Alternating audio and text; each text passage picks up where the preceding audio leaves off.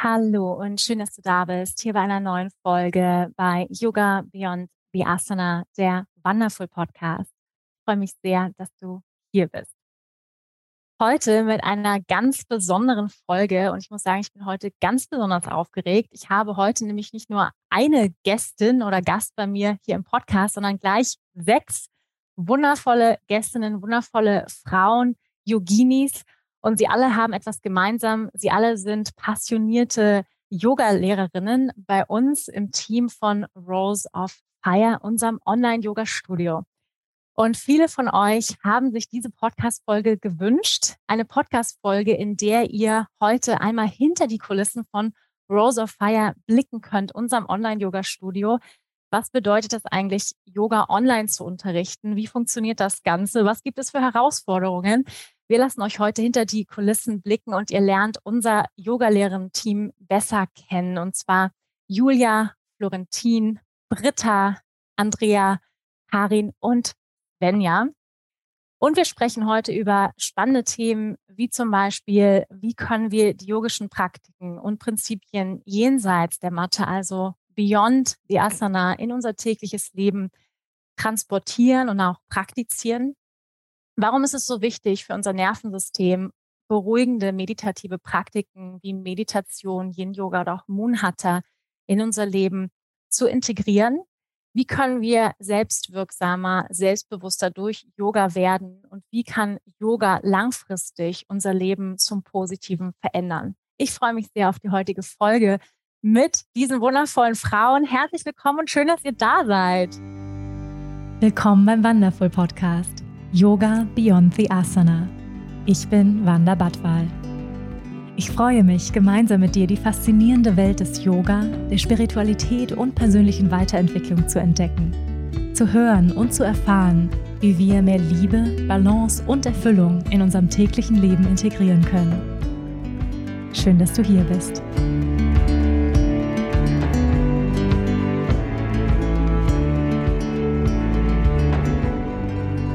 Ja, wer hier gerade mit, ähm, mit Bild zuguckt, der sieht, dass wir, ähm, dass wir hier alle zusammengekommen sind. Es ist gar nicht so einfach, ähm, sieben verschiedene Kalender zu koordinieren, sodass wir alle zusammenkommen können. Und ähm, ja, ich freue mich sehr, in diese verschiedenen Themen heute mit euch einzutauchen.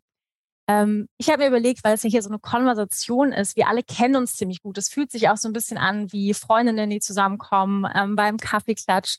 Und ähm, ich habe mir gedacht, damit ich nicht nur von mir selbst heraus spreche, gebe ich auch gleich mal den Ball an Andrea, die mir auch ein paar Fragen stellt, so zum Einstieg, vor allem für diejenigen, die noch nie von Rose of Fire gehört haben, die jetzt sagen, wovon spricht man da? Rose of Fire, Rose what? Ähm, was ist das Ganze? Und äh, deswegen gebe ich jetzt den Ball an Andrea. Ja, ich freue mich total, dass ich hier bin, Wanda, dass wir Gast bei dir sein dürfen im Podcast. Und ich glaube, eine Frage, die jeden total interessiert, wie bist du oder wie seid du und Marcel auf die Idee gekommen, ein Online-Yoga-Studio zu gründen? Ja, genau. Das Ganze hat angefangen in der Corona-Zeit, also vor zwei Jahren, 2020. Ähm, ja, schon eine ganze Weile gefühlt her. Mein Traum war es auf jeden Fall immer ein eigenes Studio irgendwann mal zu gründen, auch die Möglichkeit zu haben. Ich bilde ja auch Yogalehrerinnen aus. Ähm, das, was ich an Yogalehrern weitergebe, das auch dann sozusagen eine Möglichkeit zu bieten, für die Yogalehrerinnen, die Yogalehrer auch zu unterrichten in diesem Stil des traditionellen tantrischen Hatha-Yogas. Und wir hatten uns tatsächlich verschiedene, ich sag mal, off Offline-Locations angeschaut. Also tatsächlich im Raum München damals ähm, haben wir geguckt, uns ganz viele Immobilien angeguckt, aber die Preise sind einfach ähm, exorbitant. Wer in München wohnt, der weiß das. Ähm, die Mietpreise sind enorm. Also da kann man schon mit 10.000 Euro Mietkosten im Monat rechnen. Und das war damals so, pff, okay, damit du mit Yoga 10.000 Euro im Monat reinkriegst, das ist ähm, heftig. Und ähm, dazu kam eben auch, dass wir einfach tatsächlich nichts gefunden haben. Und ähm, dann hatten wir tatsächlich einen Monat vor Corona hatten wir eine Zusage von einem, beziehungsweise keine Zusage, wir hatten Interesse an einem sehr schönen Objekt, da, da haben wir eine Absage bekommen und im Nachhinein denke ich so, thanks God, weil das wäre natürlich heftig gewesen, hätten wir da so einen, weiß ich nicht, fünf Jahres Mietvertrag unterschrieben für 10.000 Euro im Monat und hätten dann durch die Corona-Zeit das zahlen müssen, was ja viele Studios mussten und dann auch leider viele Studios schließen mussten, weil sie einfach das finanziell nicht stemmen konnten, diese Kosten. Ähm, und ja, und dann war wirklich so, dieser nächste logische Schritt war dann, okay, ich möchte ein Studio, es gibt keine Location. Und dann kam Corona und meine erste Yoga-Klasse im, äh, an Ostern 2020 und das ist so gut angenommen worden, dieses Online-Yoga und alle waren, hatten irgendwie auch ein Bedürfnis nach, ähm, ja, nach einem Anker in dieser unsicheren Zeit, einen inneren Anker. Und ähm, ja, da lag das so total nahe und dann habe ich gemerkt, ich habe dann selbst erst angefangen im April selber Online-Klassen zu geben, aber auch gemerkt, ich kann eigentlich das gar nicht leisten, was ähm, das Bedürfnis der Schülerinnen und Schüler ist. Ähm, ich als Einzelperson und möchte eigentlich, ähm, bin selbstständig und sag ich mal, bin eine One-Man-Show, aber das ist auch nur bedingt ähm, spaßig, sage ich mal. Und ich habe einfach gemerkt, ich möchte da einen größeren Raum kreieren ähm, für die Lehrerinnen und Lehrer, die ich sowieso ähm, schon ausgebildet hatte und wo ich auch gesehen habe, einige von euch, ne, Julia, ähm, Vicky hatten schon angefangen, auch so ein bisschen alleine, ein bisschen online sich auszuprobieren. Ich habe gemerkt, hey, lass uns die, sag ich mal, die Forces joinen und lass uns zusammenkommen, lass uns ähm, unter einem größeren Konzept zusammenkommen, ähm, unter einem roten Faden.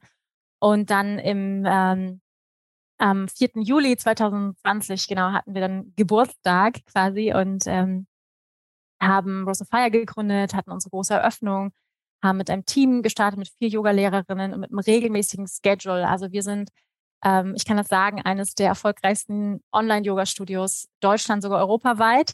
Ähm, darauf bin ich sehr stolz. Das haben wir, wir als Team uns die letzten Jahre erarbeitet und aufgebaut und eine Kontinuität geschaffen, eine Professionalität mit einem großen Online-Stundenplan. Wir haben mittlerweile 25 Live-Klassen jede Woche, äh, wo ihr ihr live geht, wo wir zusammen live gehen mit unseren Schülerinnen und Schülern. Und ja, also das war so ein bisschen die Geburtsstunde, sage ich mal, ähm, von, von Rose of Fire. Und mir war es wichtig, vor allem etwas zu kreieren, was ähm, ja, was eine, eine Kontinuität für Menschen bietet. Also was ich halt einfach oft gesehen habe, ist, es gibt Yoga-Studios, die ganz verschiedenste Stile anbieten und die Leute sind aber teilweise irritiert und sagen hier, dies Flow und hier noch äh, Flow und da noch dies und, und wissen gar nicht so richtig, ähm, was ist hier das Konzept eigentlich dahinter. Und bei Rose of Fire verfolgen wir halt diesen roten Faden von traditionell tantrischem Hatha-Yoga. Und magst du uns vielleicht noch was über den Namen erzählen? Du hast vorher schon gesagt, Rose of What? Vielleicht für die Teilnehmer und Teilnehmerinnen, die nicht wissen, was der Studioname bedeutet. Ja, sehr gerne. Rose of Fire, also ich bin echt in mich gegangen und so ein Studio zu gründen ist ein bisschen auch wie ein Baby ähm, zu bekommen oder wie jegliche Form von Projekt. Ähm, und, und da war das echt so ein, so ein Prozess des Schwangergehens mit dem Namen. Und für mich war klar, ich möchte irgendwie keinen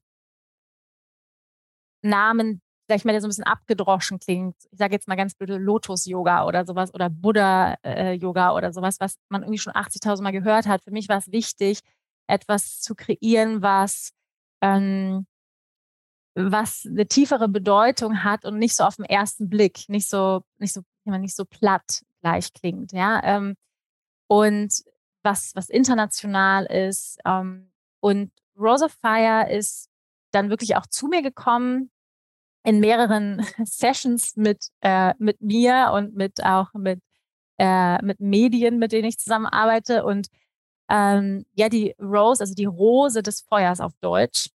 Ähm, die Rose steht für mich für das weibliche Prinzip im Leben, also nicht nur für die Frauen, sondern für das weibliche in der Welt. Also ähm, für das, was bedingungslos liebt, für das, was Herz ist, für das, was weich ist, für das, was vergebend ist, großzügig ist.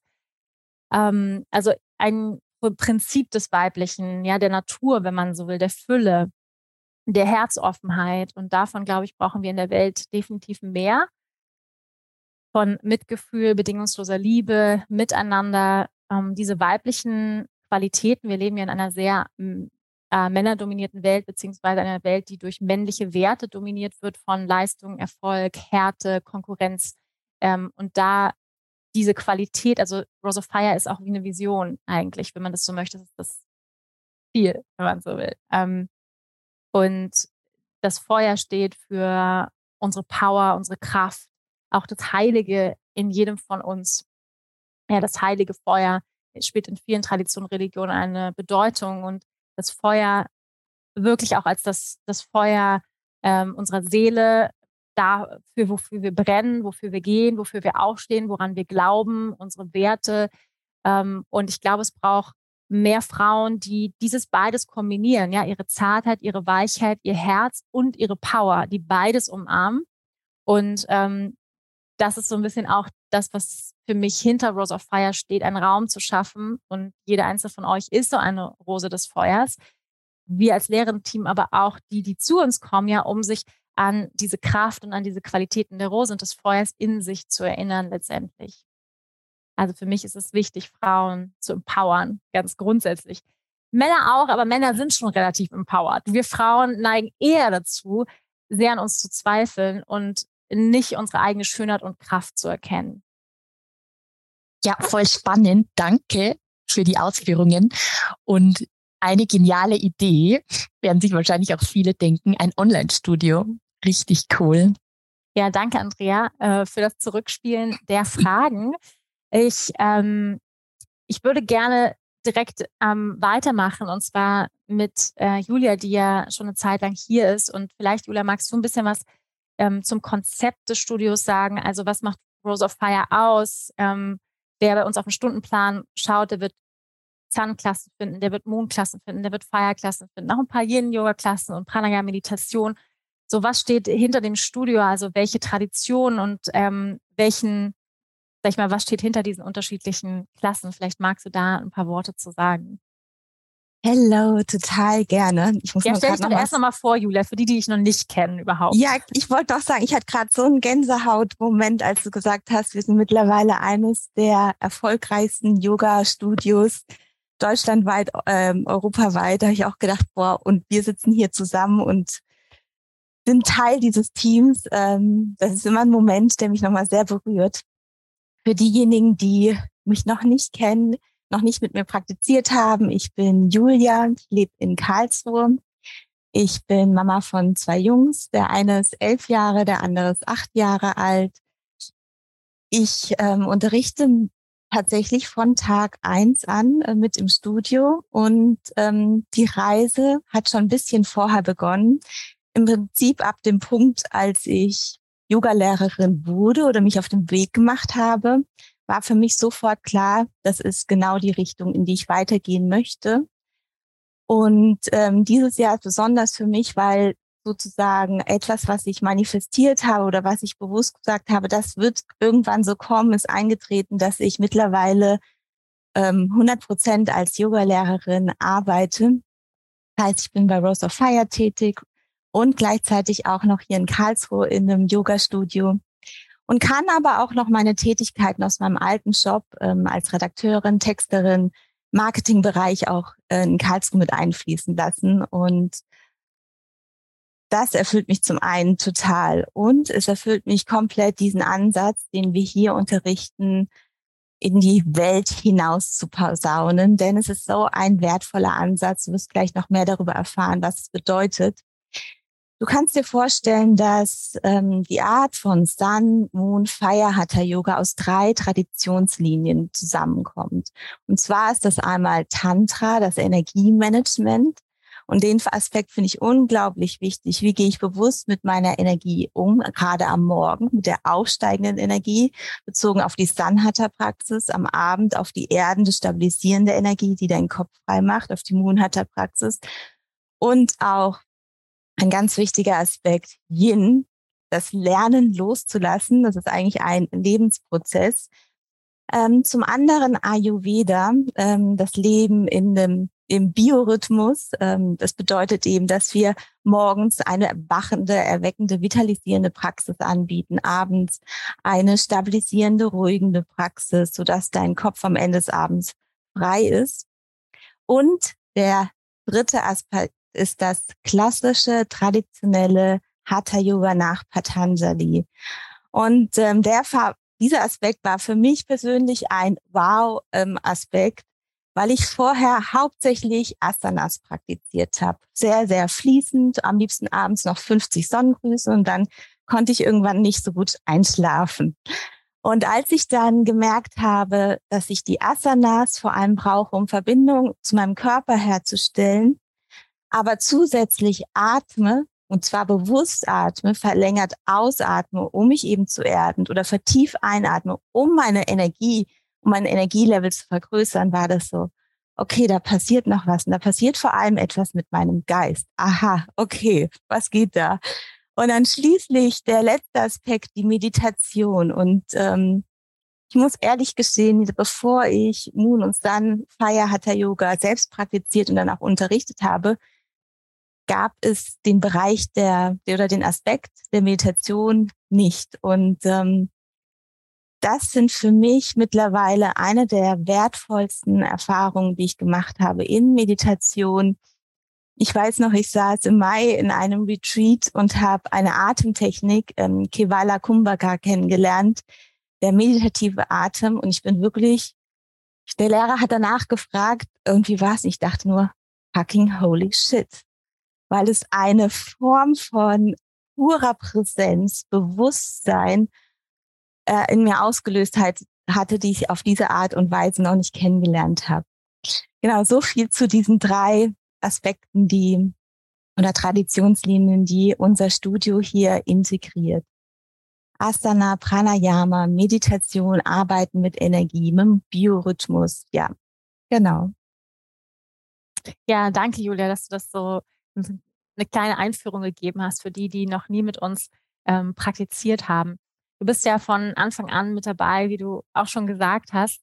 Mm, und ja, mich würde mal so interessieren, wie hast du deine persönliche Reise erlebt? Jetzt ja seit zwei Jahren auch online zu unterrichten ist ja nochmal was anderes als live, live, live zu unterrichten. Ähm, ja, wie war diese Reise für dich in den letzten zwei Jahren als Lehrerin? Was hast du vielleicht auch für Herausforderungen ähm, erlebt als, als Lehrerin vor der Kamera, aber vielleicht auch grundsätzlich, wie hast du dich selbst erlebt, wie du gewachsen bist? Was hat sich verändert in dieser Zeit für dich?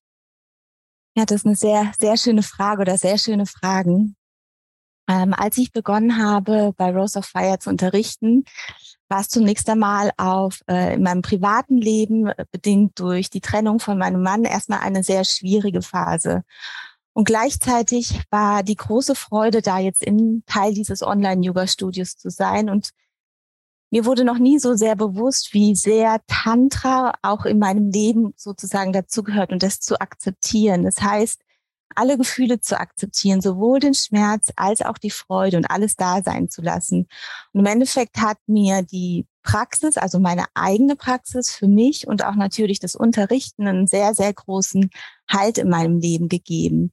Und vor allem wusste ich, was brauche ich gerade in dieser aktuellen Phase? Brauche ich einen klaren Geist? Muss ich wichtige Entscheidungen treffen? Und ähm, das war so, so wichtig für jegliche Weiterentwicklung.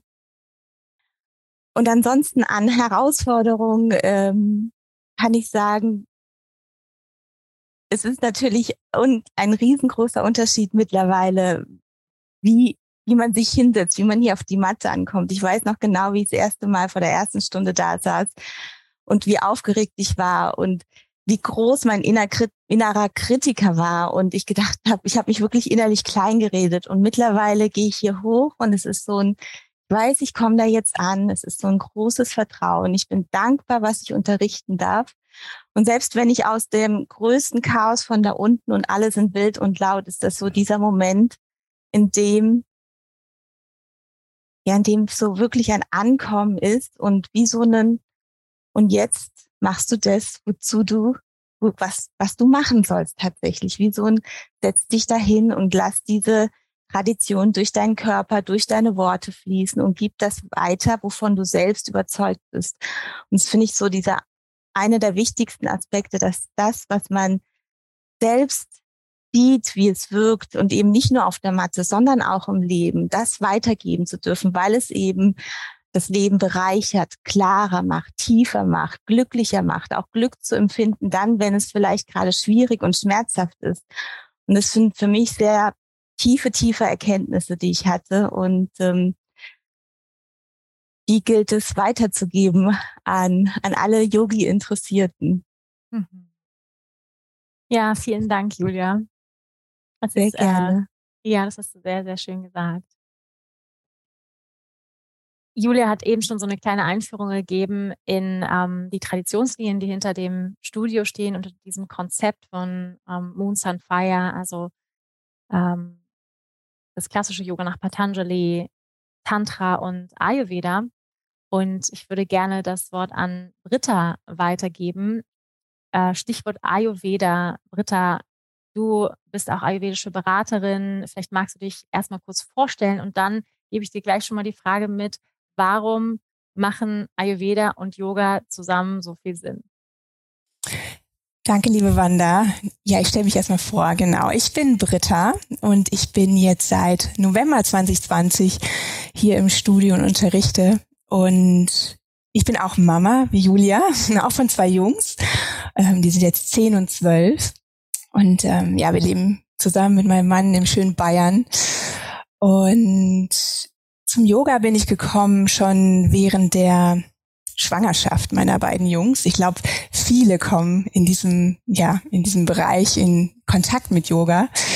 Und aber das Yoga, was ich da kennengelernt habe, ist noch nicht das gewesen, was ich jetzt unterrichte oder was ich bei Wanda kennengelernt habe. Wanda durfte ich online kennenlernen auf einer ganz intensiven Zeit. Ich bin mit meiner Familie für acht Monate nach Neuseeland gereist und da war ich so ein bisschen auf dem Weg der Suche und Wanda kam mir in mein Leben und ich habe mit Wanda praktiziert online und habe sofort gemerkt, das ist das Yoga, was ich suche und was ich vorher nie so richtig ähm, ja entdeckt habe. Und das ist diese Ganzheitlichkeit, was ähm, wir hier im Studio unterrichten, dass wir Pranayama, Meditation, Asana und das hat mich einfach sofort gecatcht. Ich bin dann, ich weiß noch, ich habe Wanda eine ganz lange E-Mail geschrieben, habe gesagt, liebe Wanda, ich kann keinen Handstand, aber ich möchte deine Ausbildung machen. Und sie hat mir so lieb zurückgeschrieben, hat gesagt, du, das ist überhaupt gar nicht das Ziel, sondern du bist genau richtig hier und geh in die Ausbildung. Und dann kam alles Schlag auf Schlag, dann habe ich meine Ausbildung gemacht und wie Wanda gerade schon sagte und den Ayurveda angesprochen hat, der ganz schnell auch in der Ausbildung zum Thema kam und mich das so gepackt hat, weil ich habe mich so verstanden gefühlt in den Prinzipien des Ayurveda, dass ich gesagt habe, so und jetzt ähm, werde ich auch noch on top zu meiner Yoga-Ausbildung hm, eine weitere Ausbildung draufsetzen. Ich habe ein Jahr lang dann noch eine Coaching-Ausbildung zum Ayurveda gemacht und ja, bin dann quasi zweigleisig gefahren. Und Wanda fragte gerade, und deswegen gehe ich jetzt mal auf deine Frage ein, ähm, was macht das so besonders oder was ist Yoga und Ayurveda, was bringt das so mh, hm, zusammen? Es ist, beides sind Schwesternwissenschaften, beide sind Jahrtausende alt und wir merken einfach, dass beide so wie ein Zahnrad zusammenfließen. Und wie hier, Julia hat das gerade so wunderschön erzählt, oder Wanda ganz am Anfang, dass manche Studios, ja, hm, ich will nicht das schlecht reden, aber so verschiedene Stile an verschiedenen Tageszeiten unterrichten. Und ich habe mal ganz früher äh, Hot Yoga praktiziert, abends um 20 Uhr. Und ich habe mich schon gut, gut, gut gefühlt, aber habe dann gemerkt, oh Gott, also mit meinem Geist macht es, ich bin total durcheinander. Und jetzt habe ich erst verstanden in unserem Studio, dass es so viel Sinn macht, dass wir ja auch auf die Elemente acht geben, auf Vata, Pitta, Kapha, was wir nicht nur im Körper spüren, sondern auch im Rhythmus des Tages und der Nacht, dass wir daraufhin auch äh, eine gewisse Yoga-Praxis anwenden. Und deswegen unterrichten wir ja am Abend eine Mondpraxis und am Morgen eine Sonnenpraxis. Morgens energetisieren wir uns und am Abend bringen wir uns zur Ruhe. Und genau das spricht auch hm, der Ayurveda und, und ja, das ist das, was mich einfach so unglaublich begeistert und ja, diese beiden Wissenschaften eigentlich immer nicht trennen kann und ähm, ihr merkt auch sicherlich viele, die mit uns praktizieren, dass wir immer wieder den Ayurveda mit in die Stunde reinbringen und ja, genau. Mhm. Ja, vielen Dank, Britta. Äh, so wichtig, diese, ähm, diese Verbindung von Yoga und, und Ayurveda. Und magst du vielleicht noch zwei, drei Sätze sagen dazu, ähm, was das bedeutet, mit dem ayurvedischen Tagesrhythmus im Einklang zu praktizieren? Also, das ist eben schon so ein bisschen angedeutet, aber was ist, sage ich mal, wichtig? Du hast eben gesagt, Hot Yoga am Abend ist nicht so gut. Warum ist das nicht so gut? Warum sollten, sollten wir das vielleicht vermeiden?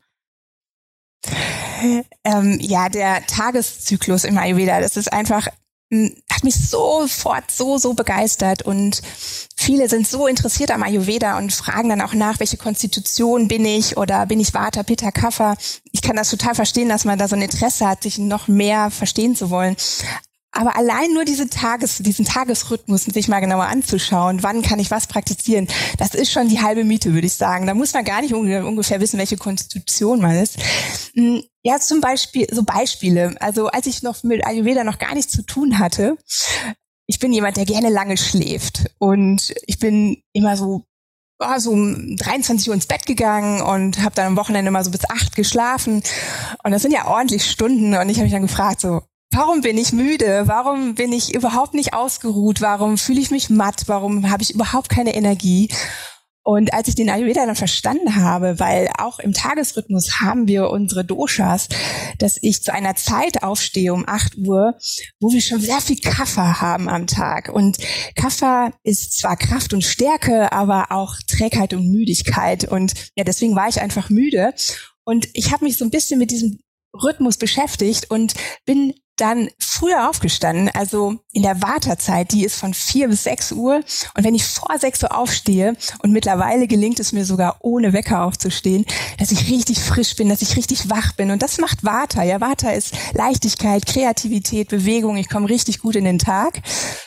Und dann zum Beispiel, wenn wir dann äh, ab 6 Uhr in die Kafferzeit kommen und so ein bisschen Schwere fühlen, dann ist es genau richtig, so eine Sonnenpraxis zum Beispiel zu praktizieren, um uns wieder in, in Schwung zu bringen, in, in Energie zu bringen.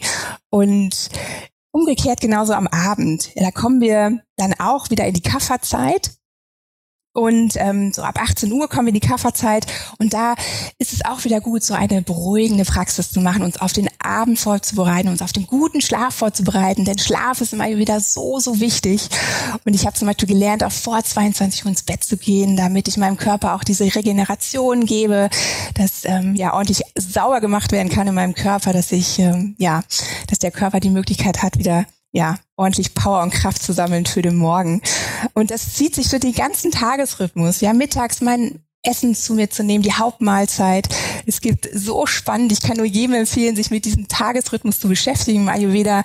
Und es, man kriegt so viele Erkenntnisse. Und wenn man schon nach dieser Uhr lebt, dann hat man schon, wie gesagt, die halbe Miete und ähm, spürt schon eine riesen, riesen Erleichterung, eine Verbesserung und kommt auch viel mehr in die Energie. Und dadurch, dass wir hier so so praktizieren am Morgen, eine aktivieren am Abend, eine beruhigende Praxis, ist es einfach, geht es eins zu eins mit dem Ayurveda und das ist einfach ein Riesengeschenk, dass wir, ähm, dass wir praktizieren. Ja, vielen Dank, Britta. Ich, äh, ich liebe den Ayurveda auch so sehr und ich finde, es macht einfach so viel Sinn, ja, im, im Einklang mit diesen ayurvedischen ähm, ja, Richtlinien, Gesetzen, letztendlich ja Naturgesetzen ähm, zu praktizieren und die nicht zu ignorieren.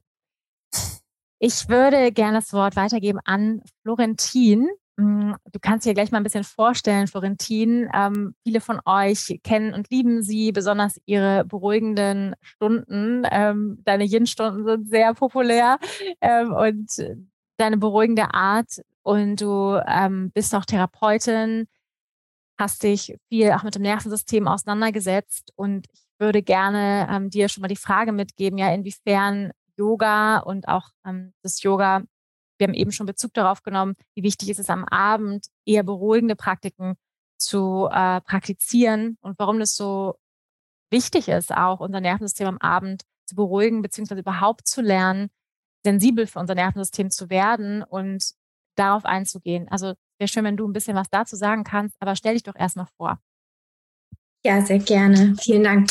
Ich möchte einmal ganz kurz sagen, dass ich total berührt bin von der Begeisterung, die hier von, zumindest von Julia und Britta jetzt gerade schon herkam. Es ist total schön. Genau, ich, ähm, ich bin Florentin. Ich bin ähm, oder lebe in Hamburg, bin in Hamburg aufgewachsen, wohne hier mit meinem Freund gemeinsam und ähm, genau, bin Psychologin, Psychotherapeutin, aber eben auch, auch und vor allem Yogalehrerin, auch von Anfang an dabei hier im Online-Studio glaube, ich habe eben überlegt, ich glaube, ich bin irgendwie 2016, 2017 zum Yoga gekommen, während meines Studiums. Ähm, wahrscheinlich, also irgendwie intuitiv, so wie vieles irgendwie in meinem Leben, ähm, ich irgendwie ja darauf gestoßen bin und ich glaube gerade auch im Studium, wo es auch irgendwie stressig war und viel zu tun habe. Ich war, ich gemerkt habe, dass mir das einfach gut tut, ähm, neben dieser Kopfarbeit irgendwie in den Körper zu kommen.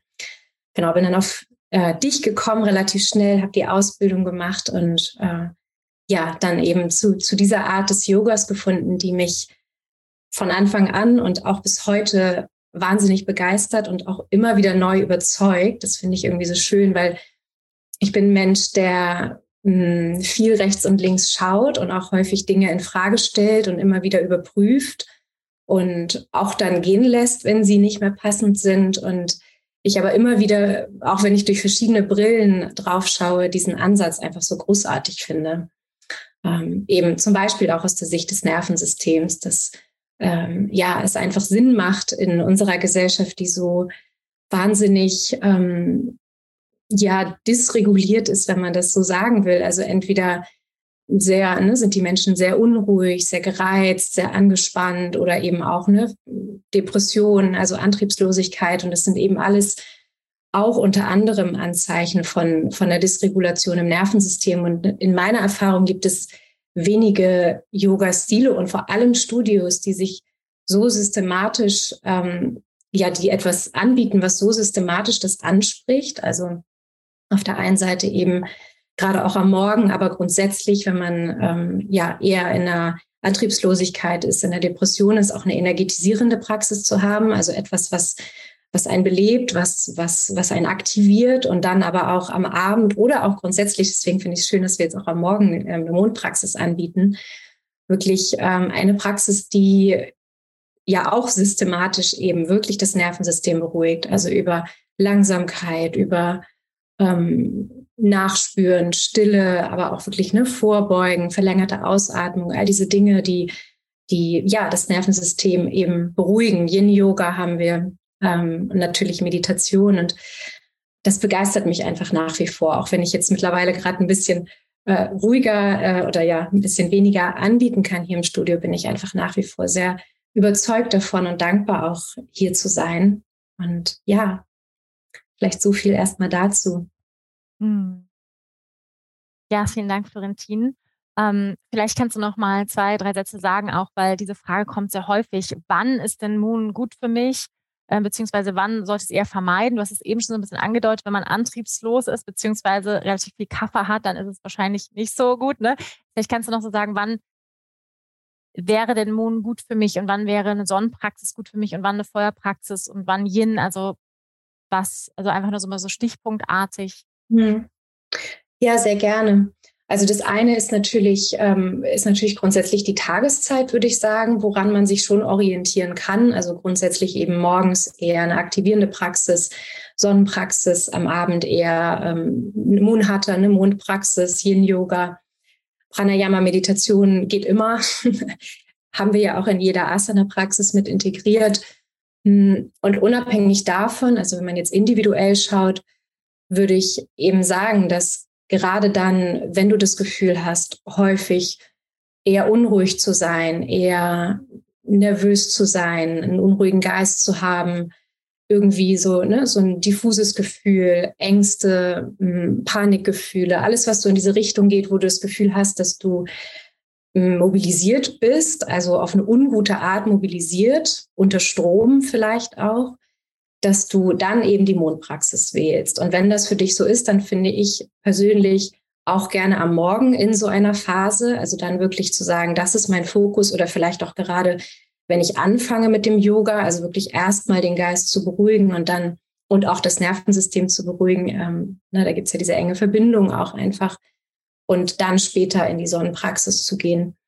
Wohingegen ich sagen würde, wenn jemand wirklich sagt, dass er total in diesem antriebslosen ähm, Modus ist, also alles, was eben ne, mit so depressiven Symptomen auch zusammenhängt, Müdigkeit, Trägheit, bis hin zu so ne, Erstarrung, Shutdown, wirklich irgendwie so gar nicht sich zu spüren, dann würde ich schon erstmal es auch eine gute Idee finden, zumindest mal auszuprobieren, auch ähm, eine, eine Sonnenpraxis zu machen oder eine Mondpraxis, die ein bisschen kraftvoller ist. Ne? Weil gerade wenn jemand so in diesem, in diesem Erstarrungsmodus ist, ne, wo so der hintere Strang des Parasympathikus, falls das jemandem was sagt, aktiv ist, dann kann es manchmal schwierig sein, mit so einer ganz ruhigen Praxis zu starten. Also dann ist vielleicht auch Yin-Yoga erstmal nicht das Richtige, ähm, sondern wirklich erstmal eine Praxis, wo, wo du dich spürst. Das kann eine Mondpraxis sein, aber dann vielleicht eher eine, ne, wo man auch mal kraftvolle Asanas macht, ähm, schön im Stuhl eine Weile sitzen. ähm, genau. Mhm. Ja. Ja, vielen Dank, Florentin. Du hast ja auch eine Ausbildung zum traumasensiblen Yoga gemacht. Magst du für diese, ich sag mal, Leidenschaft auch, die du hast, magst du da noch ein bisschen was zu sagen und warum ist es auch wichtig, dieses Thema im Blick zu behalten? Mhm. Ja, sehr gerne. Genau, ich habe diese Ausbildung gemacht, ähm, weil ich äh, von Anfang an und auch immer mehr immer so die Brücken suche zwischen Yoga und Psychologie, Yoga und Psychotherapie und versuche diese beiden ja auch Leidenschaften von mir irgendwie miteinander zu verbinden und ich gerade auch in der Auseinandersetzung so mit diesem ganzen Thema Trauma, Traumatisierung, Traumafolgestörung einfach immer mehr erfahre und sehe, wie viele Menschen das eigentlich betrifft. Also, dass das wirklich nicht nur die Menschen sind, die in den Psychotherapiepraxen landen, sondern einfach ein grundgesellschaftliches Thema irgendwo auch ist. Also so, ne, jeder erlebt in irgendeiner Form Traumatisierung, wenn man so will, ne, wenn man es jetzt nicht nach den klassischen ähm, WHO-Kriterien nimmt, sondern wirklich dieses, ne, diese Erfahrung von, ich bin irgendwie ausgeliefert, ich kann nichts tun, ich, ähm, meine Ressourcen, das, was ich kann, das reicht gerade nicht aus, um diese Situation gut zu bewältigen. Ich denke, das hat jeder wahrscheinlich irgendwie mal erlebt. Und ähm, ich finde es im Kontext von Yoga einfach wichtig, immer wieder darüber aufzuklären, dass gerade wenn man auch ähm, schwerere Trauma, Traumata erlebt hat, dass es manchmal nicht funktioniert, ähm, auf eine klassische Art und Weise mit Yoga zu starten. Also vielleicht hat der ein oder andere von euch schon mal die Erfahrung gemacht oder hat die Erfahrung gemacht, dass es am Anfang vielleicht nicht geht, sich einfach hinzusetzen und zu meditieren. Es geht einfach nicht. Es ist irgendwie, es wird, man wird eher unruhiger, angespannt. Und es macht total Sinn aus Sicht des Nervensystems oder dieser ganzen Trauma, ähm, Traumatheorie, wenn man so will, körperlich. Und das ähm, ja, es mir einfach wichtig war, eine Art des Unterrichts zu finden, die diese Menschen auch abholt und sozusagen wie so einen Weg bahnt in, in die Yoga-Tradition oder in, in das Yoga hinein, sodass diese wertvollen Techniken einfach auch jedem zugänglich sind und nicht nur denjenigen, die schon einigermaßen reguliert eh sind. So. Mhm. Und deswegen ähm, ist das einfach wie so eine Leidenschaft von mir, die ich, die ich parallel ähm, weitergebe, die ich aber auch in meine Stunden auch hier einfließen lasse. Also es ist kein reines traumasensibles Yoga, aber ich ähm, versuche Elemente einfach im, im Sinne von einer Haltung, Sprache zum Teil mit reinzubringen. Einfach auch, genau, um, um da Menschen abzuholen. Mhm. Ja. Ja, vielen Dank, Florentin. Gerne. Ich würde gerne ähm, mit Andrea weitermachen. Hm, Andrea, du bist Yogalehrerin, du bist auch systemische Beraterin und coachst jetzt auch online. Vielleicht, ja, magst du dich erstmal kurz vorstellen und dann würde ich sehr, sehr gerne auch auf deinen Beruf Bezug nehmen, beziehungsweise auch, wie du die, ähm, ja, du bezeichnest Yoga als deinen Rettungsanker auf deinem persönlichen Weg der Heilung, aber auch was das für dich bedeutet, die yogischen Prinzipien auch in deinem Alltag anzuwenden, in einem sehr intensiven Umfeld. Du arbeitest in der Psychiatrie ähm, und wie dir da Yoga auch hilft. Ja, vielleicht startest du einfach mal mit deiner Vorstellung. Sehr gerne. Ja, ich bin Andrea. Ich bin seit fast jetzt einem Jahr bei Rose of Fire dabei als Lehrerin und war aber ein großer Fan ab der ersten Stunde. Und ich das stimmt, du warst eine der, der meisten, ja. ich glaube, der, die am meisten mitgemacht haben bei uns. Genau. Und ich habe mich so gefreut über das Online-Studio und habe dann, ich habe mit Julia die Ausbildung auf Bali gemacht und habe dann so ein bisschen immer die Insider mitbekommen und das war immer so cool. Und ich dachte mir dann schon, oh Mann, irgendwann würde ich mir das auch wünschen. Und ich weiß aber, ich bin so ein Mensch, ich brauche sehr viel Sicherheit und habe dann sehr viel selbst unterrichtet dieses Jahr und mit euch viel unterrichtet im Studio. Und genau, irgendwann habe ich mich dann beworben und habe mich so gefreut und kann es immer noch gar nicht fassen, dass ich jetzt hier dabei bin. Mhm. Und ich bin aus Regensburg, aus Bayern. Genau, und ich bin Erzieherin, Sozialpädagogin, systemische Beraterin und arbeite eigentlich schon immer mit Menschen, die es nie einfach hatten. Ich habe lange mit verhaltensauffälligen Kindern und Jugendlichen gearbeitet und bin jetzt in der Akutpsychiatrie und merke hier immer wieder, wie mich Yoga durch meine Tage trägt. Und ich selbst ähm, habe eine Essstörung in der Vorgeschichte vor zwölf Jahren oder so. Und zu der Zeit habe ich mit Yoga begonnen und hatte gemerkt, dass ich es wirklich fünf Minuten auf dieser Matte ausgehalten habe und dann sofort wieder ausgestreunt bin. Und es war ein langsamer Prozess, bis ich immer mehr geschafft habe, mich auszuhalten, zu heilen. Und irgendwie habe ich aber immer gemerkt, naja, dieses Vinyasa-Yoga, da fühle ich mich jetzt schon aufgeräumt und es fällt mir einfach, aber es tut mir eigentlich nicht gut, es verändert sich nicht. Und dann habe ich den tantrischen Hatha-Yoga-Ansatz bei dir bei Wanda kennengelernt. Und ich war einfach so geflasht. Ich weiß noch, die erste Mondklasse. Mhm. Ich war in so einer kompletten Ruhe, die ich einfach zuvor nicht von mir kannte. Und ich weiß für mich einfach, dass ich durch diesen Hochstress, dem ich auch ausgesetzt bin in der Arbeit und durch diese Unruhe, die ich in mir trage, dass ich einfach sehr viel Erdung brauche, sehr viel Ruhe. Und so mein Herz schlägt für die Mondpraxis und für Yin-Yoga, weil ich glaube, dass wir alle das so, so dringend benötigen können. Genau, und ich finde es gerade sehr schön, dass so diese beiden Leidenschaften von mir zusammenfinden können, weil ich auch immer wieder merke, Yoga hilft absolut, aber manchmal kommen dann eben diese Dinge hervor, diese verletzten inneren Kinder, diese verletzten inneren Anteile. Und dann braucht es oft einen Blick von außen. Genau, und so habe ich dieses Coaching jetzt noch dazu genommen und finde es richtig klasse, mit diesen beiden Bereichen die zu kombinieren. Genau. Magst du ein paar Worte sagen zum, zur systemischen Beraterin? Also, weil unter System kann sich ja der meint, der manche andere vielleicht nicht so unbedingt was vorstellen. Was heißt das, ein System? Und äh, was heißt es auch, ähm, sag ich mal, in ein System zu schauen oder ein System zu verändern? Vielleicht kannst du da ein bisschen was zu sagen. Ja, genau.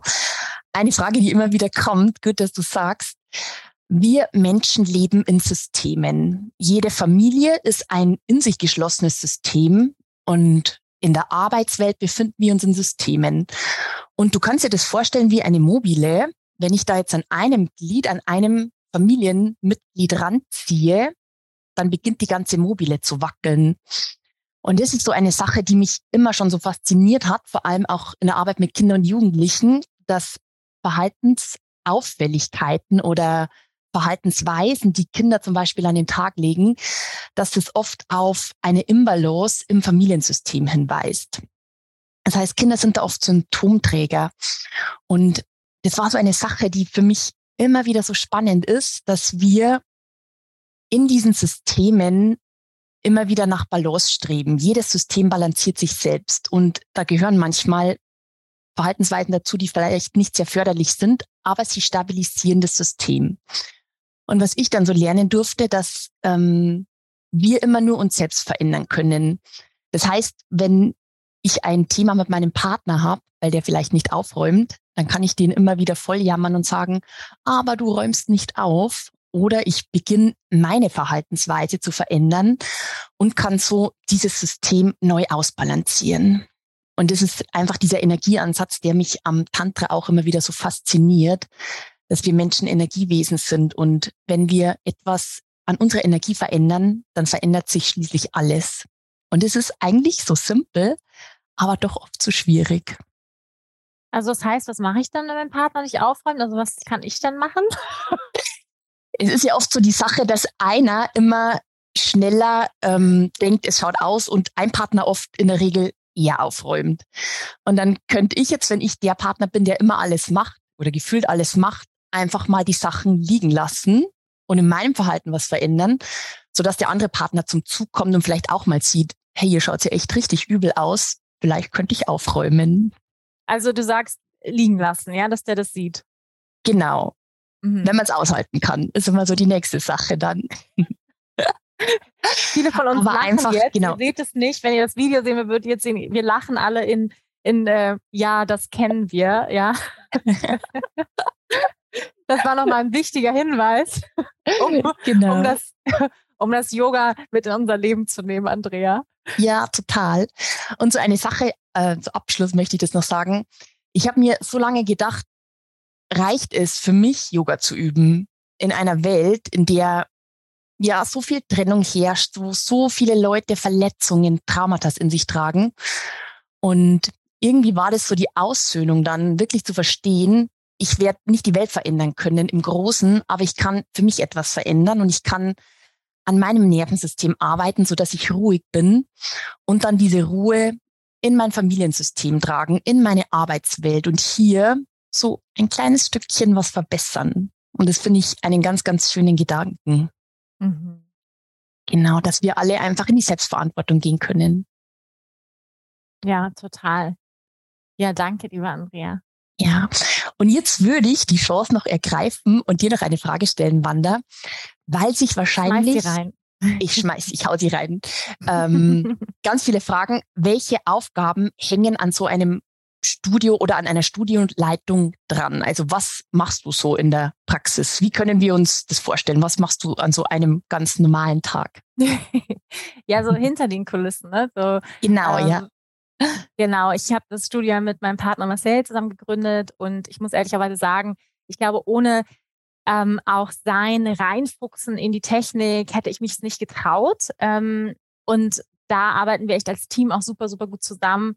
Ähm, das heißt, wir haben uns echt dann schlau gemacht zu Beginn des Studios, was ist so das beste technische Setup. Bei mir war es ganz wichtig, neben dem inhaltlichen Anspruch, den ich habe, ähm, von einer Ganzheitlichkeit einer Praxis, aber auch einen professionellen ähm, Anspruch zu haben. Das heißt, dass wenn die Leute ihren Bildschirm anmachen, es kein Gekrissel gibt, kein Gerausche, ähm, weil ich glaube, dann ist man relativ schnell abgeturnt von dieser Online-Yoga-Erfahrung, sondern das ist eine Yoga-Erfahrung für die Schülerinnen und Schüler wird, die die angenehm ist. Das da heißt, es beginnt über das Visuelle. Wie sieht das Set aus? Ne? Äh, mit schönen Pflanzen. Jede von euch hat hier ihr individuelles schönes Set kreiert.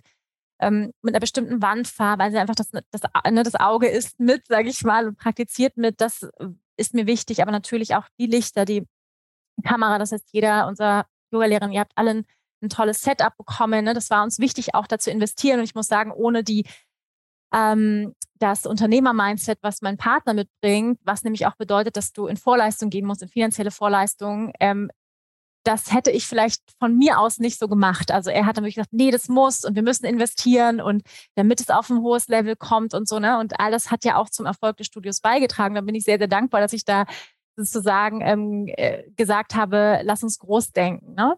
Und da auch ein Risiko eingehen. Und ähm, ja, und meine persönlichen Aufgaben, also neben dem, dass ich Yoga unterrichte, liegen auch darin, ähm, ja auch als Mentorin da zu sein. Ja, das heißt dann auch, ähm, wenn neue Yogalehren beginnen oder am Anfang ähm, die Qualität der Stunden mir anzuschauen, zu überprüfen, Feedback zu geben, Einzelgespräche zu haben äh, mit den einzelnen Yogalehrerinnen. Ähm, das ist auf jeden Fall ein Teil dann natürlich auch äh, Teamcalls aufzusetzen, konzeptionell zu denken, wo soll das Studio hingehen, ähm, was für Workshop-Themen wären interessant, was äh, steht als nächstes an.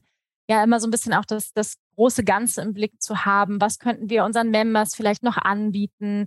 Wann ist die nächste irgendwie eine Free Class, wo Leute uns kennenlernen können? Also auch marketingtechnisch denken, ähm, also strategisch denken, konzeptionell denken, aber eben auch als Mentorin da zu sein. Also all diese Aufgaben die sind auch noch da, ähm, neben dem Yoga-Unterrichten. Ähm, und äh, ja, die fließen sozusagen auch mit ein. Oder dann eben auch zu sagen, hey, lass uns irgendwie ein Rose of Fire ähm, Podcast zusammen kreieren, ähm, lass uns einen Women's Circle machen, also auch irgendwie zu überlegen, was können wir noch anbieten, was, was wünschen sich unsere Kunden, eine Umfrage zu machen. Also all das ähm, sozusagen, da denke ich halt immer mit und ähm, kreiere sozusagen und, und entwickle auch den Content, also die Inhalte des Studios weiter.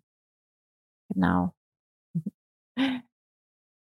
Ja, danke, Andrea, ähm, für die Frage. Ich würde direkt weitermachen und zwar mit Karin. Du hast nämlich ebenso schön erzählt, Andrea, auch ähm, von der Art und Weise, wie die Prinzipien des Yoga und dieses ähm, Yoga verkörpern, Yoga leben, selbst die Ruhe werden, um dann ein System zu verändern, um überhaupt ähm, ja selbst die Veränderung zu sein, die wir uns in der Welt wünschen.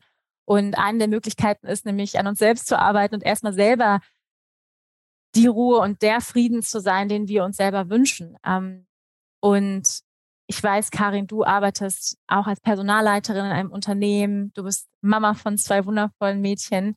Vielleicht magst du dich erstmal vorstellen, aber dann auch ein bisschen erzählen, ähm, wie gelingt dir das, die Prinzipien des Yoga in deinen Business-Alltag zu integrieren? Ja, super gerne. Vielen Dank, Wanda. Also erstmal, ich, ich finde es einfach Wahnsinn, wenn man euch alle, uns alle so sprechen hört, wie gut wir uns ergänzen. Und ich finde einfach, dass hier die geballte Kompetenz in diesem Call ist. Lauter tolle Frauen. Ich bin echt mega glücklich, Teil dieses Teams zu sein. ist einfach so unheimlich bereichernd. Also so schön. Mir gerade noch mal klar geworden. ja, ich bin äh, Karin. Ich bin ähm, die dritte im Bunde in Bayern ähm, bin in der Nähe von Landshut hier im schönen Niederbayern mit meiner Familie. Das ist gerade schon gesagt. Äh, zwei Töchter, Sophie und Mona, sind zwölf und neun Jahre alt. Mein Mann Martin und ähm, ja, drei Katzen haben wir auch noch hier. Ähm, bin bei Rose of Fire jetzt eigentlich auch schon fast zwei Jahre, habe mit Britta äh, damals begonnen und eben hauptberuflich als Personalleiterin in München. Bin auch systemische Beraterin und ähm, ja, das Unterrichten bei, bei Rose of Fire und vor allem die eigene Yoga-Praxis sind äh, für mich inzwischen eigentlich tatsächlich die Voraussetzung, um mein Leben mit all den verschiedenen Elementen und Anforderungen überhaupt gut führen zu können. Ja, also Yoga ist für mich seit langem schon mein Ausgleich zum sehr turbulenten und vollen Alltag. Und irgendwie bekomme daraus die Energie, um alle Rollen mit Präsenz ausfüllen zu können. Das heißt, wenn ich Yoga unterrichte, dann mache ich genau das, Yoga unterrichten und nur das. Genauso, wenn ich Yoga praktiziere. Und wenn ich Zeit mit meiner Familie verbringe, dann auch mit voller Präsenz. Und genauso gilt es in der Arbeit. Ja. Mein voller Fokus dann äh, ist bei meinem Job. Und das war früher anders. Ja. Früher habe ich mich oft ertappt, dass ich ähm, mit meinem Kopf woanders war als mit meinem Körper. Also zum Beispiel mit meinen Gedanken bei einer beruflichen Herausforderung, ähm, obwohl ich eigentlich gerade bei meinen Kindern war. Und mit der Yoga-Praxis gelingt es mir viel besser, die Energie zu lenken. Ja, das hatten wir heute schon ein paar Mal, Energie lenken. Ähm, ja, und einfach richtig einzusetzen. Und ähm, genau, das ist gerade schon angedeutet, Wanda. Für mich ist es total wichtig, ähm, was Yoga durchzieht mein ganzes Leben. Ich glaube, das ist bei uns allen so. Ich habe Psychologie studiert und ich habe das absolute Glück, dass ich einen Beruf gewählt habe, der mich sehr erfüllt.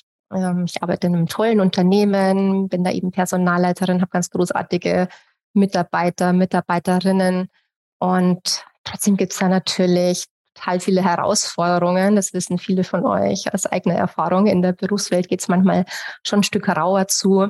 Ähm, auch als in unserer Yoga-Welt, also zumindest als in meiner heilen Yoga-Welt mit euch als Team und mit unserer tollen Community bei Rose of Fire.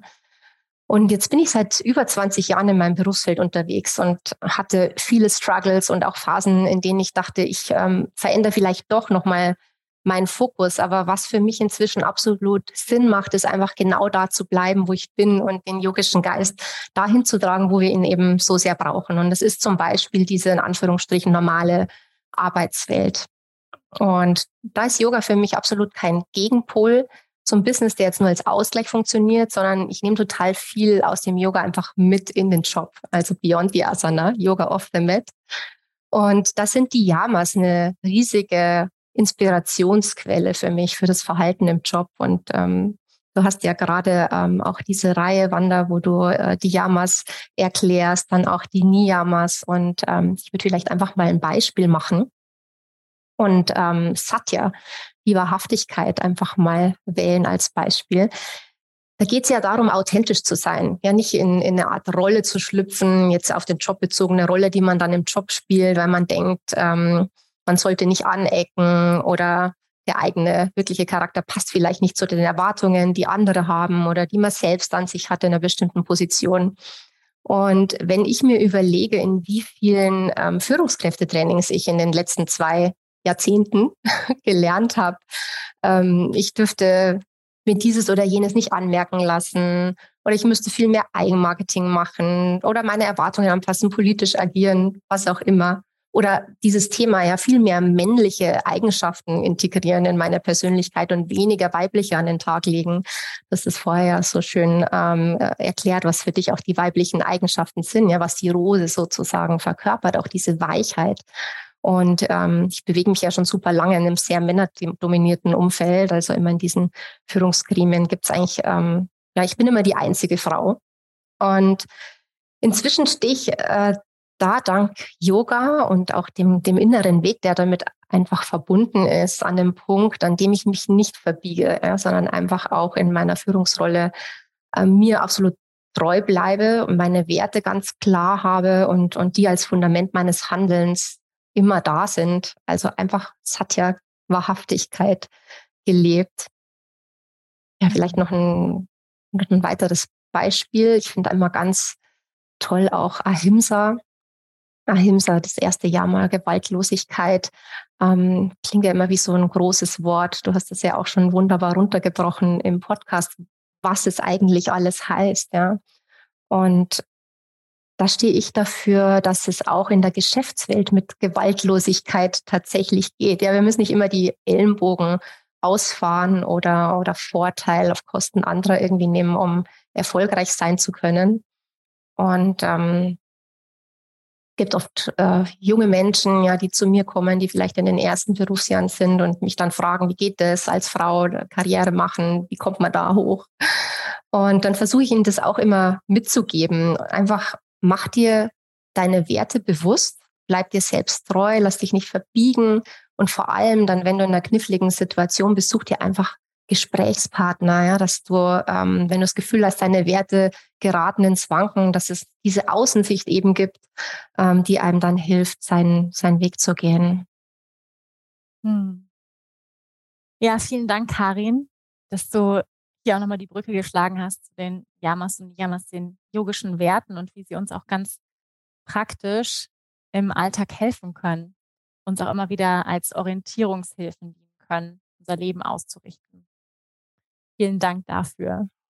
Und äh, ich bin ganz deiner Meinung. Ich bin auch der Meinung, dass Yoga und ich sag mal die normale Arbeitswelt äh, in keinster Weise äh, sich ausschließen, sondern dass wir mehr, ich nenne das ja Brückenbauerinnen, äh, brauchen, also mehr Menschen, die Yoga leben, praktizieren und es dann, ich sag mal, in die andere Welt tragen. Und es geht nicht darum, alles hinzuwerfen, woran wir bisher geglaubt haben oder dieser weltlichen Welt zu entsagen, sondern vielmehr das, was wir in der spirituellen Praxis gefunden haben, auch in unser weltliches Leben mitzutragen, weil ich glaube, es braucht mehr Menschen in der Businesswelt, die ähm, zum Beispiel mit einer weiblichen Art zu führen oder mit einer weiblichen Art ähm, ihr Leben zu leben, mitfühlender zu sein, mehr ähm, gemeinschaftlich zu denken versus konkurrenziell zu denken. Und ich glaube, davon brauchst du viel mehr Menschen. Von daher vielen Dank, dass du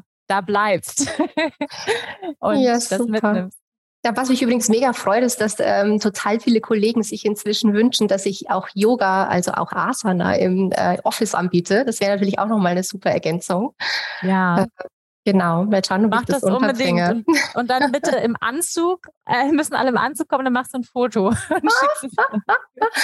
Ja, ich bin Gott sei Dank in einem Unternehmen, wo wir keinen Dresscode Okay, haben. Das heißt, ich kann okay. dann morgens schon in Leggings kommen und unterrichte dann Okay. einfach so.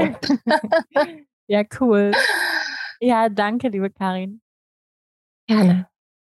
Ich würde das Wort gerne weitergeben an unser jüngstes Mitglied quasi. Ähm, hier bei Rods of Fire. Ich freue mich sehr, dass sie den Weg zu uns gefunden hat. Und es sollte irgendwie auch so sein. Aus mehreren äh, Seiten hörte ich ihren Namen und ähm, dann sind wir in Kontakt gekommen. Die liebe Svenja, ähm, die wundervolle Svenja, vielleicht magst du dich einfach einmal vorstellen, Svenja. Ähm, und dann gibt es gleich eine Frage hinter, hinterher. Ja, sehr gerne. Also erstmal bin ich super gerührt, hier zu sein. Ähm, du hast es ja schon gesagt, dass es aus verschiedenen Richtungen irgendwie so entstanden ist, dass ich jetzt plötzlich Teil des Teams bin. Ähm, ich wohne auch in Hamburg, so wie Florentin. Wir haben uns vorhin sogar noch zum Kaffee und Mittagessen getroffen und ähm, habe ganz viel in meinem Leben schon gemacht. Ich habe erst Marketing studiert und tatsächlich damit 24 gemerkt, dass es nicht mein Weg ist und ja, nochmal so ein Sportstudium gestartet, Ähm, bin als Flugbegleiterin um die Welt geflogen und dann 2019 nach Indien gegangen, um die Yogalehrerausbildung zu machen. Und das hat irgendwie den ersten Dominostein so losgestoßen. Ähm, ich habe dann aber Vinyasa unterrichtet und irgendwann gemerkt, dass ich immer ruhiger geworden bin von meinem Stil her, ähm, weil ich immer dieses Indien-Gefühl wieder haben wollte, diese Stille und diese Verbundenheit zu mir selbst, die mich auch, ähm, ich fand das gerade ganz berührend, was Andrea gesagt hat. Ähm, ich glaube, viele kommen auf die Matte ich glaube, du hast es im Training gesagt, the dark side of the soul. Nicht, weil es uns allen eh schon so gut geht, sondern weil irgendwas im Leben nicht stimmig ist. Und ich hatte Mitte 20, als ich so auf der Suche nach dem Sinn in meinem Leben war, ähm, eine ganz, ganz stark ausgeprägte Schuppenflechte am ganzen Körper. Ähm, und habe aber gemerkt, dass es total eine innere Disbalance ist. Und seitdem ich dann in Indien war und mich vegan, vegetarisch, ayurvedisch ernährt habe und eben mich selbst so wiedergefunden habe durch die Yoga-Praxis, hatte ich nicht einen Punkt mehr ähm, von der Schuppenflechte. Und das fand ich, ja, aber dachte ich, passt ganz gut, das jetzt zu teilen, was Yoga einfach in Kombination auch mit Ayurveda, wenn man das wirklich ganzheitlich praktiziert und sich wirklich wiederfindet, also so die Tiefe in sich selbst, ähm, wie heilsam das sein kann. Mhm. Ja, genau. Ja, danke, dass du schon mal ein bisschen was über dich geteilt hast. Und ähm, ja, erzähl doch mal, du hast gesagt, ne, wolltest du dieses Indien-Gefühl wiederhaben. Ähm, was hat dich denn so an diesem Ansatz, also von traditionell tantrischem Hatha-Yoga, wo hattest du so das Gefühl, ähm, das ist das Indien-Feeling, wie du das nennst? Ähm, oder was hat dich daran so begeistert oder dich jetzt auch hierher geführt, ja, dich hier angezogen, dass du gesagt hast, ich möchte gerne diesen Stil auch weitergeben. Was hast du vielleicht auch bemerkt? Was hat es in deinem Leben verändert und warum möchtest du es gerne teilen? Ja, also ich habe selbst relativ schnell nach der Ausbildung in Indien noch eine Ayurveda-Therapie-Ausbildung gemacht. Und je mehr ich da eingestiegen bin, desto mehr habe ich diese Unstimmigkeit auch gemerkt, von der Britta vorhin gesprochen hat ähm, dass ich zum Beispiel hier in Hamburg abends was Ruhiges unterrichte und danach ist dann Budokon oder irgendwas sehr Erhitzendes. Und das hat sich schon so ein bisschen unstimmig für mich angefühlt. Aber ich hatte halt noch nicht so diesen Kontext von dem traditionellen tantrischen Hatha. Und dann hat es mich eigentlich im Lockdown ähm, hierher geführt. Also ich bin auch als Teilnehmerin, so wie Andrea, gestartet. Und ich dachte echt, okay, das ist, das ist genau das, wie ich mich fühlen will. Also dieses Gefühl von Klarheit im Geist und eben nicht die Meditation wegzulassen, weil für mich war das schon die Meditation, die am heilsamsten für mich war. Und die Art und Weise, das ans Ende zu setzen und nicht einfach so morgens sich hinzusetzen. Dafür habe ich manchmal auch einen sehr zu unruhigen Watergeist, sondern wirklich mit einer Intention in die Stunde zu gehen, zu sagen, wie möchte ich mich fühlen, was möchte ich am Ende der Stunde für eine Qualität ähm, kultiviert haben, also wirklich reinzugehen und die Asanas zu praktizieren, die dann eine beruhigende Wirkung haben, wie zum Beispiel die Vorbeugen, um dann so richtig tief in eine Meditation zu gehen, unterstützt mit Pranayama, also dieses, diese Elemente einfach vom Körper erstmal in den Atem zu kommen, den Geist zu berühren und dann in der Meditation eine tiefe Verbundenheit zur Seele, zum Spirit zu haben.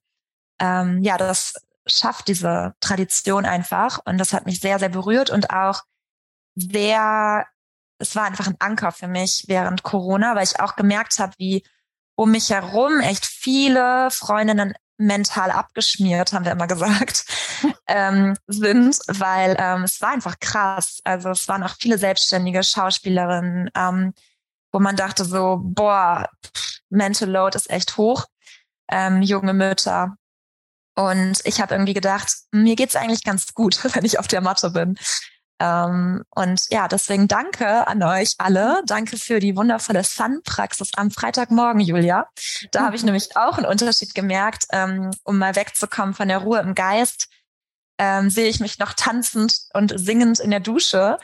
Ähm, obwohl es irgendwie ja echt nicht spaßig war, im Winter hier in Hamburg zu sitzen im Lockdown. Ähm, und auf einmal äh, habe ich gemerkt, nee, man kann sich aber entscheiden, seine Energie zu ändern. Ja, über den ähm, Sonnenweg, über Sun. Und ähm, ja, die Kombi ist einfach der Hammer. Also kann ich nicht anders sagen. Genau, ja, das war's, glaube ich, erstmal dazu. Ja, vielen Dank für deine Worte. Auch nochmal so als aus Teilnehmerin-Sicht, Svenja, und äh, mhm. wie, wie viel das geholfen hat. Und ich finde es immer wieder total schön, das zu hören, weil häufig ist ja so, dass wir auf der anderen Seite der Kamera sind und manchmal gar nicht wissen, ja, ähm, was das vielleicht auch für Leute in ihrem Leben bewirkt hat, dass sie in dieser Zeit Yoga praktizieren konnten mit uns. Deswegen finde ich es immer wieder ja so wertvoll und so schön zu hören, ähm, dass du dadurch morgens in der Dusche getanzt hast. hm. Ja. Ähm, magst du vielleicht noch ein paar Worte sagen, Svenja? So, du hast es eben schon angedeutet, mh, hm, auf deinem persönlichen Heilungsweg, was auch du hast ja auch die Sicht aus ähm, der ayurvedischen therapeutischen Sicht auf den Menschen. Was hm. glaubst du, wie kann Yoga heilen? Also auf ganzheitlicher Sicht, also Körper, Geist, Seele. Was glaubst du, ähm, wie ist das möglich oder was für Veränderungen, vielleicht auch Beispiele hast du aus deinem eigenen Leben oder auch von bekannten Freunden, wo du gesehen hast, hey, das hat wirklich was geheilt? Mhm. Mm, ich kann auf jeden Fall, um auf Florentin einzugehen, dieses sich selber spüren, nicht nur körperlich, sondern wer bin ich eigentlich, wenn all diese Aufgaben, die ich hier jongliere, weg sind. Also das ist ja während Corona auch echt ein bisschen passiert, dass dann man plötzlich da saß und sich mit sich selbst konfrontiert hat. Und das kann erstmal ganz schön krass sein. Und alle, die eine Yoga-Ausbildung gemacht haben, wissen, äh, wie konfrontierend das sein kann. Aber ich glaube, wenn man wirklich Heilung möchte, dann kommt man da nicht drum rum, ähm, in diese Selbsterkenntnis zu kommen. Und Ayurveda ist halt einfach so, so spannend, weil man auf einmal, ich hatte so einen kleinen Workshop in Indien und war dann so, ich muss sofort die ganze Ausbildung machen, weil man so viel über sich lernt, über die Konstitution, darüber, wie unterschiedlich auch die verschiedenen Typen sind, wie unterschiedlich wir alle sind, ähm, ja, was in Freundschaften mit Kindern, in der Partnerschaft dann auch so zum Tragen kommt. Und durch Yoga dann eben genau den Stil für sich zu finden, der passt und eher zu gucken, was ist heute dran, wie fühle ich mich? Und Florentin hat ja auch schon vorhin gesagt, ist mein Geist, habe ich einen Watergeist, habe ich sehr viel Luft, habe ich sehr viel Raum für meine Gedanken, ähm, dann brauche ich vielleicht nicht noch eine laut ähm, ja, Musik unterstützte Vinyasa-Class, sondern weniger ist mehr und einfach vielleicht Yin oder Yoga, ja, Yoga Nidra, Moon, um den Geist zu stabilisieren. Und für mich, ich musste eigentlich immer an die Koshas denken. Also die, ich habe gerade eh das Gefühl, dass ich mich so schäle. Eigentlich seit der Yoga-Ausbildung gibt's kein Zurück mehr. Ne? Man ist dann einmal so, merkt so, man kriegt so eine Idee, so, ah, das bin ich, okay. ähm, wow. Ähm, und man wird irgendwie immer roher, habe ich das Gefühl. Man legt immer mehr ab. Ähm, also wer die Koshas nicht kennt, das ist halt erstmal die körperliche Ebene dann die Energieebene, die man so durch den Atem erreicht, dann kommt der Geist und dann irgendwann die, doch das, der Verstand, also das Wissen, das tiefe Wissen, die Intuition und dann ganz tief da drin ist die Seele. Und was ich einfach schön finde, ist, dass ich das Gefühl habe, je mehr ich diesen Weg gehe, dass man immer mehr davon ablegt und eigentlich dann der Kern nach außen kommen darf. Und ich durch Yoga auch so viel mehr im Frieden mit mir bin. Und ich weiß noch, als wir uns vor ein paar Monaten getroffen haben zum Kaffee. Ich habe auch während des Lockdowns immer deinen Podcast gehört und jetzt sitze ich hier selbst. Ich glaube, vor einem Jahr wäre ich durchgedreht. Hätte gesagt, ich kann doch nicht mit Wandern Mittagessen gehen. Das ist doch total krass.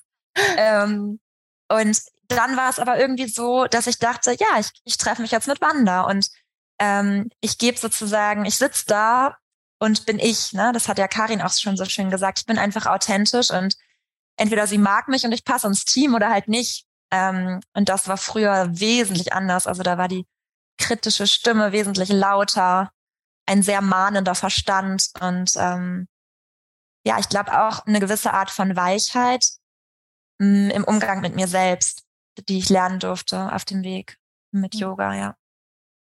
Sehr schön, danke Svenja. Ja. ja, ich mag dich sehr. Schön, dass du einfach du bist. Hm. Ja, du hast es so schön ähm, beschrieben, ja, diesen, diesen äh, Schichtenprozess, dieses Schälen. Ähm, und ich würde das gerne nochmal ergänzen, weil ich glaube, dass es manchmal verloren geht, hm, dieses Wissen darum, worum es im Yoga wirklich geht. Und ja, Yoga ist wirklich der Weg der Selbstkenntnis, also uns selbst kennen und verstehen zu lernen. Und ich nenne es auch immer gerne den Zwiebelprozess, also wirklich uns selbst zu verstehen wie so eine Zwiebel. Und diese Schichten sind häufig Schichten der Konditionierung. Das heißt, angelerntes Verhalten, Glaubenssätze, die wir immer wieder gehört haben in unserer Kindheit, in den ersten sechs Jahren vor allem, ähm, Glaubenssätze der Gesellschaft, mh, hm, bestimmte Denkmuster, ja, und all das erstmal so zu reinigen und ähm, früher oder später, wenn wir auf die Yogamatte treten, wird es passieren, äh, wie Andrea vorhin auch schon gesagt hat, uns diese Frage zu stellen, reicht denn das Yoga? Und häufig reicht es eben nicht. Und dann müssen wir uns Hilfe holen, sei es durch Beratung, durch Coaching, durch einen Therapeuten, ähm, weil dieser Reinigungsprozess recht konfrontierend sein kann und recht intensiv sein kann. Und der hört ja auch nicht auf. Also ähm, ganz egal, wie lange wir schon auf dem yogischen Weg sind, ähm, dieser Reinigungsprozess setzt sich immer mehr fort und äh, ja, das ähm, kann ich aus eigener Erfahrung auch bestätigen, dass er immer weitergeht und immer noch feinstofflicher wird und noch eine Schicht und kommt noch ein Glaubenssatz hoch und ähm, das ist ja irgendwie auch ähm, der Spaß und der Freude, oder? ich finde, ähm, man, man, man muss auf jeden Fall, also mein, eine meiner Strategien, damit umzugehen, mit all dem, was da so hochkommt, ist auf jeden Fall Humor. Das würde ich gerne jedem mitgeben, der sich auf dem inneren Weg befindet, ähm, sich selbst nicht zu ernst zu nehmen und mit Liebe und mit Weichheit ähm, sich selbst zu begegnen und all den Anteilen, die sich da zeigen, die vielleicht äh, weniger schön sind. Genau. Ja, vielen Dank. Ähm, Svenja, dass du da uns auch ein bisschen Einblick in dein Leben gegeben hast. Vielen Dank an euch alle. Ihr seid alle großartig und wundervoll. Ich könnte noch stundenlang mit euch weiter quatschen. Ähm, das fühlt sich hier wirklich wie so, ja, Family Get Together an und ich hoffe sehr, ähm, ja, dass wir noch viele ähm, solcher Momente haben werden. Erstmal möchte ich einfach Danke nochmal sagen an dieses wundervolle, großartige, kraftvolle, weise, wunderschöne äh, Yoga-Lehrerinnen-Team aus äh, Rosen des Feuers, äh, die hier zusammenkommen und ähm, als Yogalehrerin, als Frauen ähm, ihre Leidenschaft weitergeben innerhalb von Rose of Fire. Und ähm, einfach nochmal ganz, ganz großes Danke an jede einzelne von euch für ähm, unser heutiges Gespräch. Und natürlich auch ein ganz, ganz großes Danke ähm, ja, an alle, die zugehört haben und für die, die uns noch nicht kennen, ja, es wird höchste Zeit, uns kennenzulernen. Also ähm, komm einfach vorbei. Viele wissen es nicht, falls du noch nie bei uns warst. Die erste Stunde ist bei uns immer kostenfrei. Also ihr könnt einfach mal kostenlos reinschnuppern. Es gibt auch immer wieder kostenlose Angebote von uns, wo ihr uns kennenlernen könnt. Ähm, aber ich sag mal, die äh, 12 Euro oder was da eine Stunde kostet, sollte sich jeder wert sein. Ähm, also ihr werdet es nicht bereuen, ähm, wenn ihr eine Klasse bei uns macht. Ja, man bereut es generell nie, äh, Yoga gemacht zu haben. Ich würde gerne zum Abschluss, ihr Lieben, noch jedem eine Frage stellen, also sozusagen einen Satz, den ihr vervollständigt. Und zwar, der Satz lautet, dank Yoga und Meditation bin ich, Punkt, Punkt, Punkt. Und ich würde es einfach mal, dank Yoga und Meditation bin ich, Julia, ich gebe das Wort an dich. Dank Yoga und Meditation bin ich mir selbst näher gekommen. Dankeschön. Britta. Dank Yoga und Meditation kann ich mir aus vollem Herzen sagen, dass ich als Mama gut genug bin. Hm. Yes! Florentin. Ja, dank Yoga bin ich ähm, häufiger mit mir, häufiger und immer mehr zunehmend mit mir verbunden. Hm. Andrea. Dank Yoga bin ich viel weniger reaktiv geworden und viel weniger eine Chaotin. Ich habe schon so oft meinen Schlüssel vergessen und mich rausgesperrt aus der Wohnung und es wird weniger. Ich freue mich und mein Mann freut sich auch. Und du kannst am Schlüsseldienst sparen. Wie gut. Ja, genau. cool. Karin. Ähm, ja, dank Yoga und Meditation bin ich ich. Wenn ja. Dank Yoga und Meditation habe ich mehr Frieden mit mir selbst geschlossen, bin gelassener. Hm. Danke. Ähm, Wanda, was ist deine Antwort? Stimmt, ne? ich muss auch noch. noch. Dank Yoga und Meditation bin ich mitfühlender und herzoffener geworden. Hm. Ja. Hm. Ja, und wenn du jetzt gerade zugehört hast und noch kein Yoga Meditation praktizierst, dann haben wir dich jetzt hoffentlich überzeugt. ähm, ja, eine, eine kleine Werbetrommel für Yoga Meditation und ähm, ja, probier es einfach aus, trau dich. Nein, du musst nicht super flexibel sein, um Yoga zu praktizieren. Ähm, und ja, die, die Praxis ist dafür da, uns am Ende, uns darauf vorzubereiten, dass wir am Ende ruhig in Meditation sitzen können. Und erstaunlicherweise klappt das auch ziemlich gut. Ähm, und es ist viel, viel schwieriger, sich einfach hinzusetzen und zu versuchen zu meditieren, als ja wirklich systematisch Körper und Geist darauf vorzubereiten. Also probier es aus. Wir würden uns mega freuen, dich bei uns im Studio zu sehen bei Rose of Fire. Du findest uns bei Eversports unter Rose of Fire. Kannst du eingeben oder meinen Namen eingeben, Wanda Badwal. Du findest uns auch auf meiner Website wanderbadwal.com. Schau einfach mal vorbei. Wir würden uns mega freuen und schreib gerne in den Chat, wenn du zum allerersten Mal da bist und vielleicht sogar durch den Podcast zu uns gefunden hast. Also, ihr Lieben, vielen Dank fürs Zuhören, alle, die dabei waren und natürlich nochmal an mein großartiges Yoga-Lehrerinnen-Team. Vielen, vielen Dank, ihr Lieben. Bist du eigentlich schon Teil meiner Community? Falls nicht, dann lohnt es sich, dich jetzt in meinen monatlichen Newsletter einzutragen. Da bekommst du ganz versprochen keinen nervigen Spam von mir, sondern nur einen hochwertigen Newsletter einmal im Monat mit einer persönlichen Love Note von mir, mit kostenlosen Yoga- und Meditationsvideos. Du wirst über die neuesten Podcast-Folgen informiert und erfährst als einer oder einer der ersten von meinen anstehenden Yoga-Trainings, Retreats oder Workshops. Es lohnt sich also. Du kannst dich eintragen unter wanderbadfall.com. Du findest den Link auch nochmal hier in den Show Notes. Ich freue mich auf dich.